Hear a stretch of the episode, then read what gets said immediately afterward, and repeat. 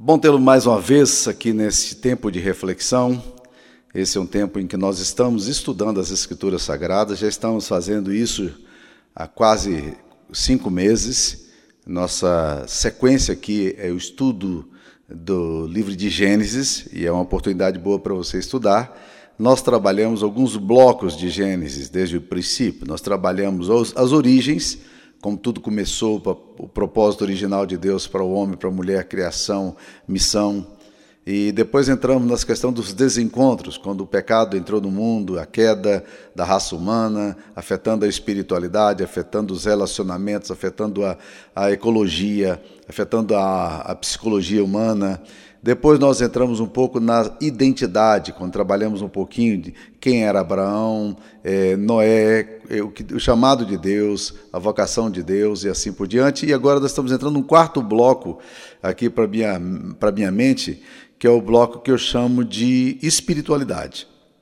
E nós vamos começar aqui agora hoje com o capítulo 14 de Gênesis. Eu queria convidar para abrir a palavra de Deus. Aqui nos diz a palavra do Senhor no capítulo 14, versículo 18 a 20. Melquisedeque, rei de Salém, trouxe pão e vinho. Era sacerdote do Deus Altíssimo. Abençoou ele Abraão e disse: Bendito seja Abraão pelo Deus Altíssimo, que possui os céus e a terra. E bendito seja o Deus Altíssimo, que entregou os teus adversários nas tuas mãos. E de tudo lhe deu Abraão o dízimo. Vamos lá para Hebreus, quando há uma tentativa do texto bíblico de explicar quem é esse personagem enigmático que aparece aqui. Em Hebreus capítulo 7, versículo 1, diz assim: Porque este Melquisedeque, rei de Salém, sacerdote do Deus Altíssimo, que saiu ao encontro de Abraão quando voltava da matança dos reis e o abençoou, para o qual também Abraão separou o dízimo de tudo.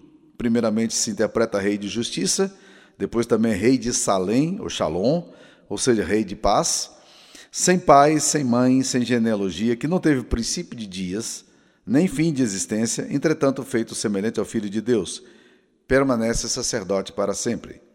Considerai, pois, como era grande esse a quem Abraão, o patriarca, pagou o dízimo, tirado dos melhores despojos. Ora, os que dentre os filhos de Levi recebem o sacerdócio, têm mandamento de recolher, de acordo com a lei, os dízimos do povo, ou seja, dos seus irmãos, embora tenham esses descendidos de Abraão. Entretanto, aqueles cuja genealogia não se inclui entre os que ele recebeu, eles recebeu dízimos de Abraão e abençoou os que tinha promessa. Evidentemente, é fora de qualquer dúvida que o inferior é abençoado pelo superior. Aliás, aqui são homens mortais, os que recebem dízimos, porém ali, aquele de quem se testifica que vive e por assim dizer, também Levi, que recebe dízimos, pagou-os na pessoa de Abraão, porque aquele ainda não tinha sido gerado por seu pai quando Melquisedeque saiu ao encontro deste. Ok, estudar um pouquinho sobre Melquisedeque. Que personagem enigmático, desafiador e misterioso que nós temos aqui para poder avaliar nesse estudo de hoje à noite. É impressionante, porque esse personagem que aparece aqui é um dos mais enigmáticos das Escrituras Sagradas. Quem era esse homem? Qual o significado dele? De onde vem esse homem?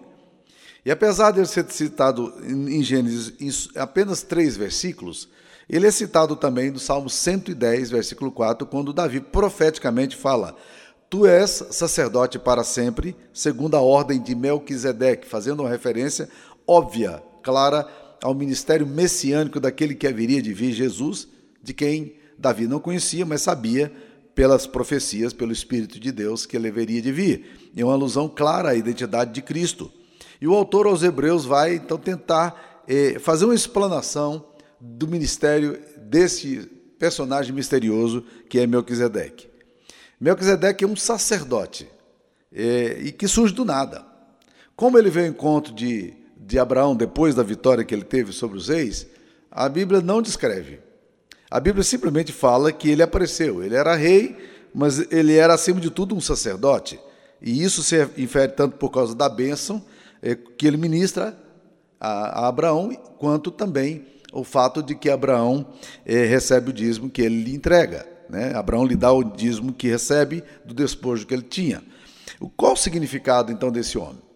É bom a gente considerar um pouquinho o significado do papel sacerdotal nas escrituras sagradas. Aliás, o papel sacerdotal, ainda que não se use essa é, é, ideia, essa palavra sacerdote em muitas religiões, é, ela está sempre presente.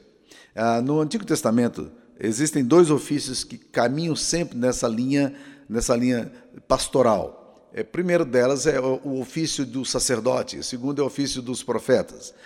A pergunta simples é: qual a diferença entre um sacerdote e um profeta? Guarde bem o que eu vou falar e você não vai se esquecer mais, porque é bem didático.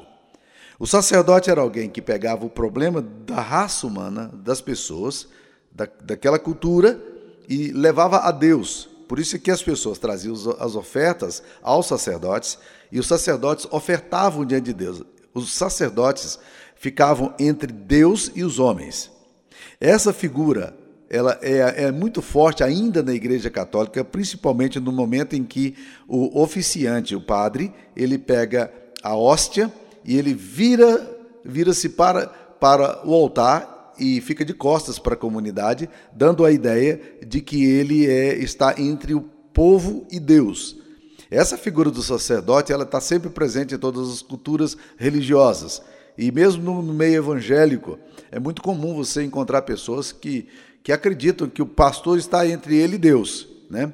Embora a reforma protestante tenha batido muito forte isso aí, falando sobre uma das doutrinas fundamentais da reforma, que é a, o sacerdócio universal dos crentes. Todos nós temos acesso direto ao Pai por meio de Cristo. Nós não precisamos de mediações humanas, nem de gurus, nem de sacerdotes nem de quem quer que seja, nem de santos. Por isso que nós não oramos a quem quer que seja, nós não oramos através de Santo Antônio ou outro qualquer santo, São João, nós oramos direto a Deus. Nós não rogamos a Maria para nos interceder diante do Pai, porque nós não queremos que ela é intercessora. Jesus Cristo é o único intercessor entre Deus e os homens. Ele é o nosso sacerdote. Por isso que nós oramos ao Pai por meio de Cristo.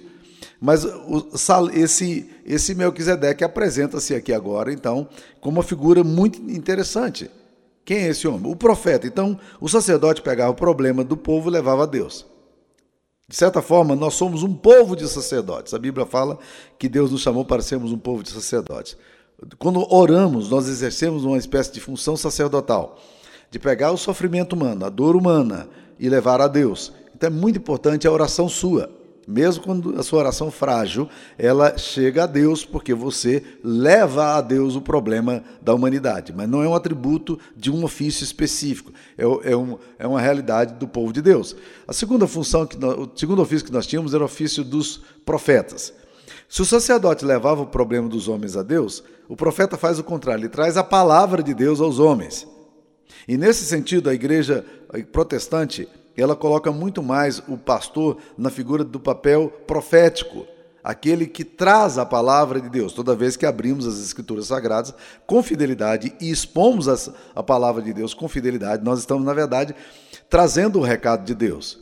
Então, quer as pessoas gostem ou não, quer as pessoas concordem ou não, isso não nos interessa como profetas. Nós precisamos proclamar. O papel do profeta é transmitir a palavra de Deus com fidelidade quanto se haverá aceitação ou não, se as pessoas vão concordar ou não, isso não é um problema que nós temos que lidar com ele. Nós, nosso papel aqui é comunicação, comunicar com fidelidade aquilo que Deus nos tem dado. Portanto, Melquisedeque apresenta-se aqui agora como um sacerdote. E Abraão vê nesse homem essa figura divina. E o texto é bem claro aqui em Gênesis, quando nós lemos no Gênesis capítulo 14, Melquisedeque, rei de Salém, trouxe pão e vinho. Lembra alguma coisa? Pão e vinho? O autor aos Hebreus vai falar que Melquisedeque, na verdade, representa Jesus. Ele é uma figura de Cristo no Antigo Testamento. E era sacerdote do Deus Altíssimo, do El Elion, do Deus, do Deus Altíssimo. Então esse homem aparece. De onde ele veio? Qual é a ascendência dele? Né? Quais qual os privilégios desse homem? A Bíblia simplesmente não, não nos diz. E é curioso porque esse homem apresenta-se a Abraão muitos muito anos antes do sacerdócio levítico ter sido estabelecido. Abraão é o pai da fé judaica e da fé cristã. Abraão vem e só depois de mais de 400 anos é que virá Moisés, que vai estabelecer o culto judaico. O povo de Deus vai para o cativeiro, fica muitos anos lá no Egito, depois volta, e quando esse povo volta, aí então começa então a essa restauração, e aí o, o sacerdócio levítico é estabelecido. Todos que eram filhos de Levi, uma das tribos de Israel, todos esses agora eh, eram responsáveis pela função levítica. E tanto no, te, no templo, ou, ou, ou, ou antes da construção do templo, é, eles eram responsáveis para cuidar de todo o ritual é, que haveria das oferendas. Eram eles que ajudavam os sacerdotes a cortar os animais, eram eles que faziam limpeza. Então, quando eu vejo hoje pessoas falando, referindo-se a si mesmas, dizendo, eu sou levita, porque os levitas cantavam na igreja também, dizendo, eu sou levita, eu fui chamado. É, primeiro, essa função não existe mais no Novo Testamento. A segunda coisa é que, se você quer ser levita, o levita está muito mais identificado com o diácono, com aquele que serve, que serve às mesas, aquele que cuida, do que propriamente com aquele que canta lá na frente, tá? O grupo que cantava era um grupo muito seleto e pequeno em relação a toda a estrutura é, do culto judaico que deveria ser estabelecido. Mas a Bíblia diz que ali, então, esses, esses levitas tinham essa função. Aos 30 anos de idade, eles começavam a atividade. Mas havia os sacerdotes, que faziam as oferendas. O que nós vemos aqui agora é que esse Melquisedeque, que é rei, ele é também sacerdote. Ele é rei e ele é sacerdote. A única coisa que falta aqui para ele, para ele ser exatamente como, como a o tríplice ofício de Cristo, rei, rei, sacerdote e profeta. O que falta aqui para ele é a profecia. Portanto, nós estamos vendo aqui agora é, essa função. Esse homem se apresenta a Abraão. E quando Abraão o vê, Abraão, um homem temente a Deus, a Bíblia diz que Melquisedeque vem trazendo pão e vinho, que representaria depois o sacrifício de Cristo, como nós participamos da Eucaristia. Ele era sacerdote do, do Deus Altíssimo, abençoou Abraão e disse: Bendito seja Abraão pelo Deus Altíssimo, por El Elion, que possui os céus e a terra. E bendito seja o Deus El Elion, Deus Altíssimo, que entregou os teus adversários nas tuas mãos. E depois que essa, que essa oferenda é feita, depois de que essas palavras são ditas, a bênção acontece, a Bíblia diz que Abraão lhe entrega dízimo de tudo. Olha, Abraão tinha voltado de uma guerra e tinha trazido muitos despojos. 10% do que ele trouxe ele destinou a esse homem, para o ministério dele. E o que é interessante é o seguinte: muitas pessoas falam, olha, eu não sou dizimista porque o dízimo é na lei. Abraão não está debaixo da lei. Não é interessante? A lei só viria 400, 500 anos depois. Abraão não está debaixo da lei, meus queridos. Então nós começamos a perceber que tanto no Novo Testamento quanto no Velho Testamento, e antes da, da instituição levítica do culto, nós estamos percebendo que a presença, que a ideia do dízimo está sempre presente. O que é o dízimo, na verdade?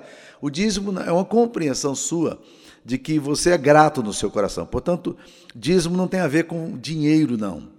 Dízimo tem a ver com a compreensão de gratidão daqueles que entendem o que Deus faz pelas suas vidas e, como forma de abençoar o reino de Deus, eles fazem a entrega dos dízimos. Portanto, quando você traz o seu, o seu faz o seu culto a Deus através das ofertas e dízimos que você traz, você na verdade está dizendo a Deus: Deus, eu reconheço que tudo o que eu tenho vem do Senhor, eu quero ofertar parte daquilo que eu tenho e parte daquilo que o Senhor me deu ao Senhor, para o reino do Senhor, para o serviço e para a obra do Senhor.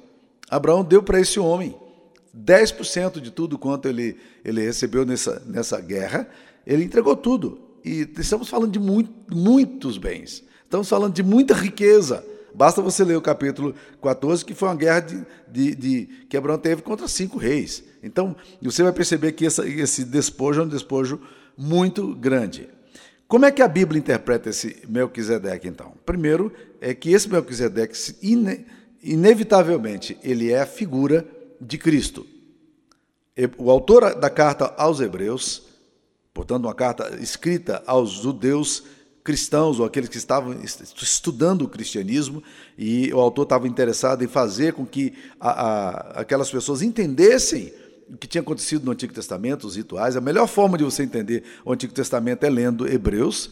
Você vai entendendo os símbolos, você vai entendendo as figuras, você vai entendendo a tipologia. A partir daí, o autor da carta aos Hebreus, ele faz questão de dizer que esse homem era figura de Jesus.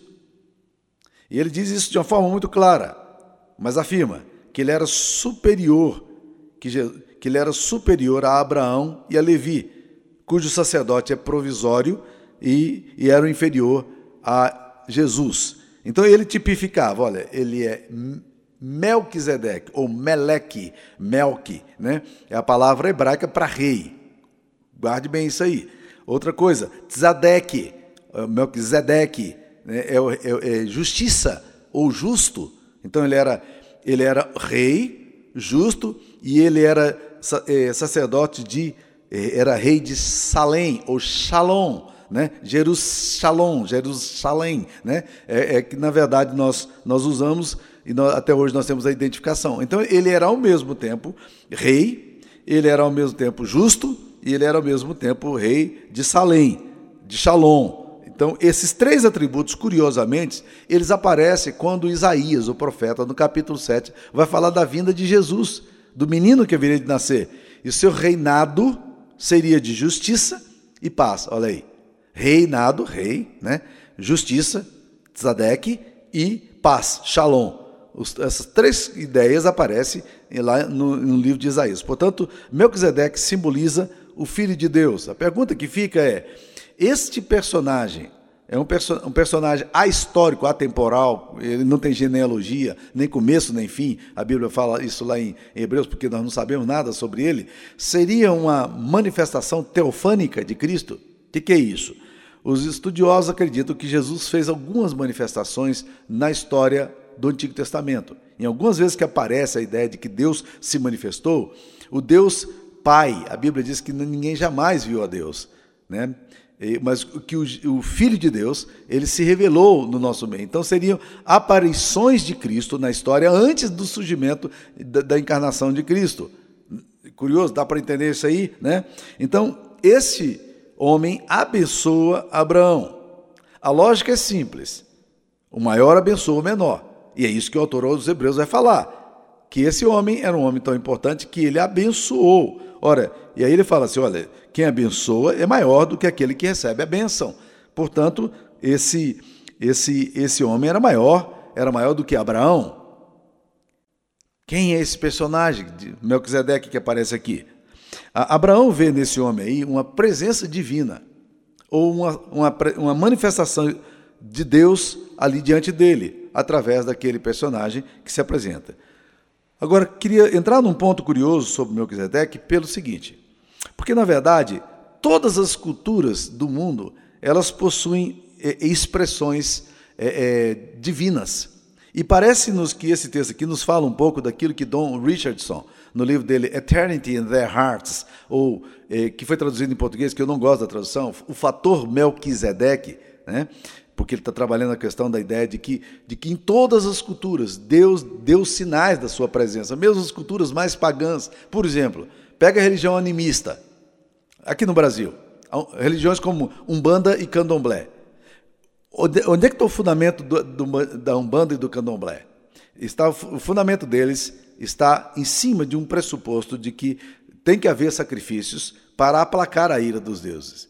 Esse é, esse é o conceito sobre Jesus. Jesus veio para morrer na cruz para satisfazer a justiça divina. Obviamente, ele se volta para as entidades e perde a referência, mas aqui surge o que os católicos chamam da semente do verbo, ou que os protestantes preferiram chamar, como Don Richardson, da bússola cultural. Existe alguma coisa na espiritualidade, na cultura de todos os povos, subjacente ali, como um arquétipo, se nós usarmos a linguagem junguiana, é, como um arquétipo, um inconsciente coletivo, de que existe uma ideia presente ali de um Deus, de Deus, do Deus bíblico. E, e é muito interessante estudar as bússolas culturais que Deus deixou na história. O próprio Don Richardson escreve um texto é, muito interessante, um, um relato é, das suas viagens missionárias, chamado O Totem da Paz, é um texto fantástico sobre, sobre isso, quando ele vai identificando na cultura indígena onde ele se encontra, aqueles, aquelas manifestações divinas que estão presentes no meio daquela cultura pagã, cultura é, esquecida no meio de uma floresta. Né? Agora, Don Richardson vai contar alguns casos interessantes para nós. Por exemplo, ele conta a, a história de Robert Morrison, que foi um missionário escocês que em 1805 é, sentiu o chamado de Deus para aquela, naquele início ali da, da, da, primeira onda missionária, com William Carey, né, Hudson Taylor, ele também sentiu o chamado de Deus para ir é, ministrar a, aos chineses. E ele foi para a China. E, na verdade, ele fez um belíssimo trabalho, mas não foi nada fácil, porque ele traduziu toda a Bíblia para a língua chinesa, para uma das línguas mais importantes da China.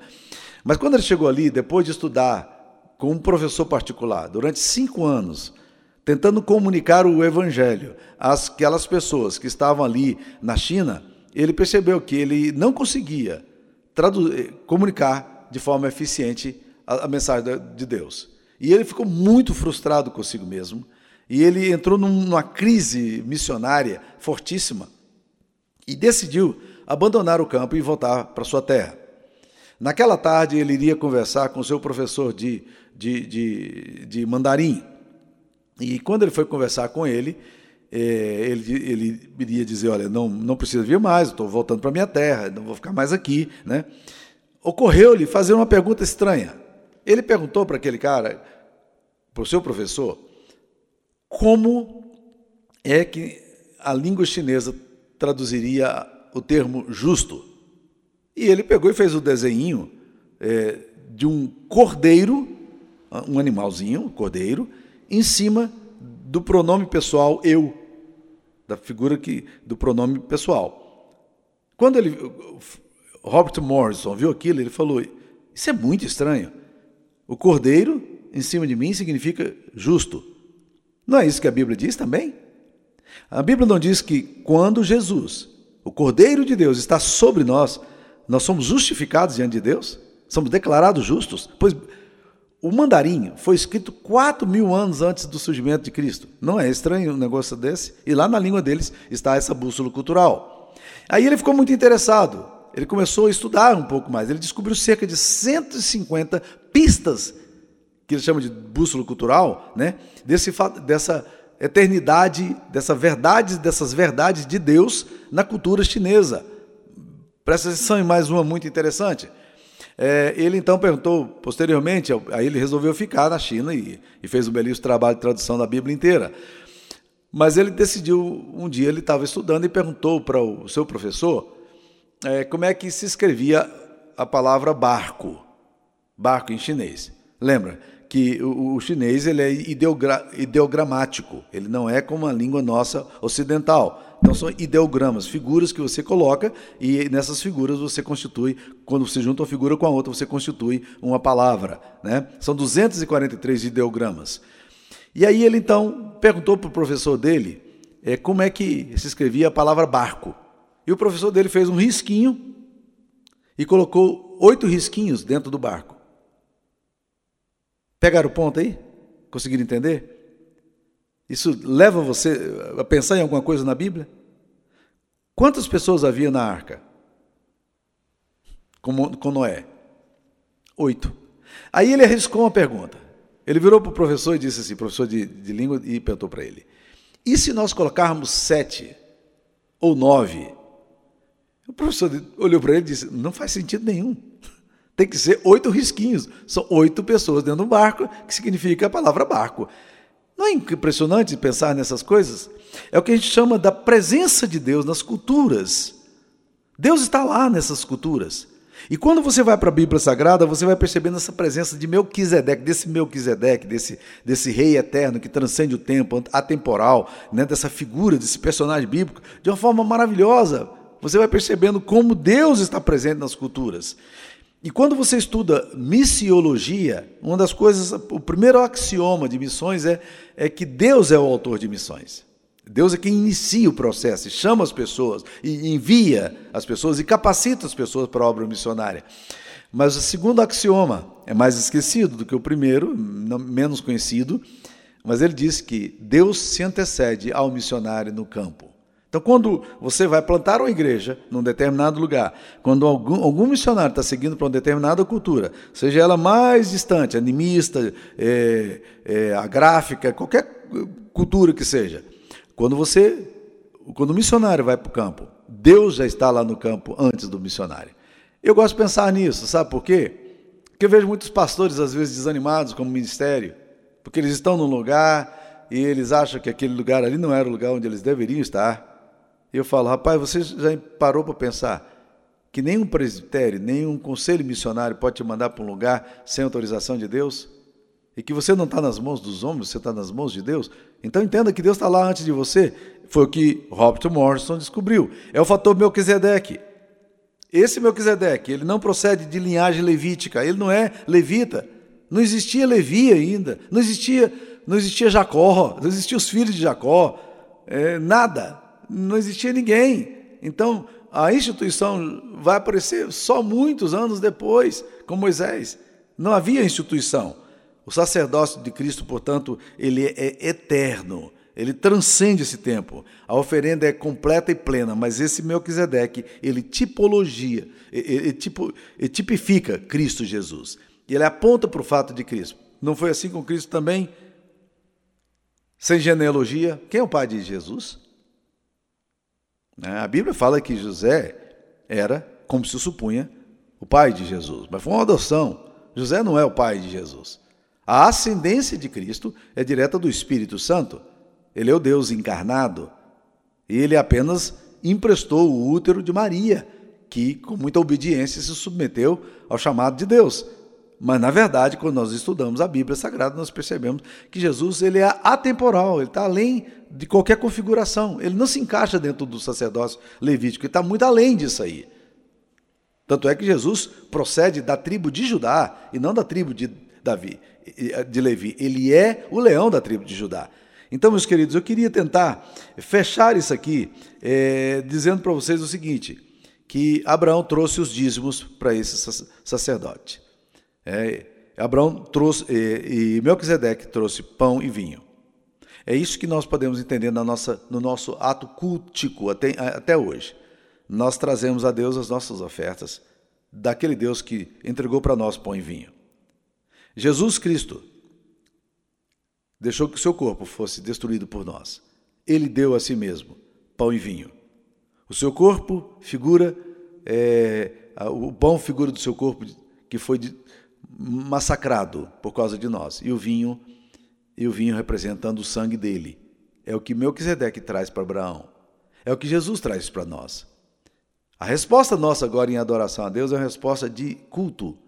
Como é que se faz esse culto? Nesse caso aqui, Abraão entendeu que cooperar com a obra de Deus, trazendo os dízimos, era uma forma de cultuar. Aliás, as ofertas e dízimos fazem parte da nossa liturgia reformada. Nós entendemos que ofertar é ato de culto a Deus. Quando você faz isso, seja fazendo a transferência bancária, seja trazendo cheque aqui para a igreja, seja depositando, entregando em, em, em, espécie, qualquer que seja a forma, você está, na verdade, dizendo a Deus: Deus, eu sou, eu quero cooperar na obra missionária, eu quero cooperar na, na, na construção do teu reino aqui na terra, eu quero, eu quero, como resposta de receber pão e vinho do Senhor o seu corpo esmagado por mim, eu quero também trazer a minha oferta e meu dízimo. E eu queria ainda concluir com duas afirmações. Primeiro, é que esse texto aqui nos fala, nos aponta para o amor de Deus por todas as culturas. Muitas vezes a gente pergunta: é, o que, que vai acontecer com as culturas que não ouviram o Evangelho? Bem, não é muito fácil responder essa pergunta, mas a palavra de Deus diz que, que aqueles que não receberam a lei de Deus, eles serão julgados segundo a lei do próprio Deus que foi colocado na mente deles. Olha o que, que Romanos vai nos dizer no capítulo 1. O apóstolo Paulo vai escrever no capítulo 1 de Romanos, dizendo o seguinte: Quando, pois, os gentios, Romanos 2,14, desculpa. É, quando, pois, os gentios que não têm lei procedem por natureza de conformidade com a lei, não tendo lei, servem eles de lei para si mesmos. Estes, os gentios, os, os não crentes, mostram a norma da lei gravada no seu coração, testemunhando-lhes também a consciência e os seus pensamentos. mutuamente acusando-se ou defendendo-se. Ou seja, existe um arquétipo na mente humana. Por isso que o apóstolo Paulo vai falar em Romanos 1, 20, 20 que os atributos invisíveis de Deus, a sua própria divindade, seu eterno poder, claramente se reconhece desde o princípio por meio das coisas que foram criadas. E diz: tais homens são por isso indesculpáveis. Então, Romanos 2,14 vai dizer que esses homens mostram a norma da lei gravada em seus corações. Os gentios, eles possuem essa bússola cultural. Eles serão indesculpáveis diante de Deus ao serem julgados, e o apóstolo Paulo faz aqui essa colocação, e logo de seguida ele diz: No dia em que Deus, por meio de Jesus Cristo, julgar os segredos dos homens de conformidade com o Evangelho. É interessante pensar isso. É que nós seremos julgados por meio de Cristo, é, é, os segredos nossos serão julgados de conformidade com o Evangelho. O julgamento nosso será de acordo com o Evangelho. Como é que Deus vai fazer isso? A Bíblia não entra em detalhes mas nós seremos julgados de acordo com o Evangelho de Cristo Jesus. Tá? Segunda coisa que eu queria dizer é a implicação missionária. Não apenas o amor de Deus pelas culturas, em todas as culturas, deixando os seus sinais, a bússola cultural, deixando aí as pistas, né, a semente do verbo, mas também o aspecto missionário. Quando você pensa na obra missionária, você precisa entender que esse negócio não surgiu no seu coração. Surgiu muito muito antes no coração de Deus. Sabe por quê? Porque o Deus das Escrituras Sagradas é um Deus missionário. Ele tinha só um filho. Ele transformou esse filho num missionário. Jesus veio à terra por mandato do Pai para que exercesse então o seu papel como missionário entre nós. E muito mais do que isso. Ele veio para nos redimir. Ele veio para nos salvar. E este Melquisedeque, a quem Abraão oferece os dízimos de tudo quanto possuía, e vê nele a figura de Deus, o autor aos Hebreus vai dizer: esse Melquisedeque é Jesus. E nós queremos, então, entender que Jesus transcende a nossa espiritualidade local, no campo missionário, e vai ao coração de culturas e nações que nós sequer imaginamos que Deus já podia estar presente ali. Mas Deus tem um povo, um povo espalhado por esse mundo. E nós precisamos pregar o Evangelho a esse povo, para que os eleitos possam ouvir a palavra de Deus e entenderem completamente o Evangelho. Que Deus abençoe você. Eu queria orar nesse momento. Senhor, aplique essa palavra no nosso coração. Há coisas tão sérias, lindas e maravilhosas desse texto, ó Pai, que a nossa mente às vezes não é capaz de captar. Mas ajuda-nos, ó Deus, a nos regozijarmos em tudo isso que já sabemos, do amor do Senhor pelos perdidos, do amor de, do Senhor por nós, de nos alcançar quando nós estávamos perdidos em nossos próprios pensamentos, do amor do Senhor em enviar missionários para anunciar a mensagem da salvação no nosso meio. Ó Deus querido, que o Senhor possa também continuar fazendo essa obra maravilhosa, como é o teu plano, Pai, para que o mundo inteiro creia que tu enviastes a Jesus e dessa forma sejam salvos por, por meio do Evangelho. Nós oramos em nome de Cristo. Amém.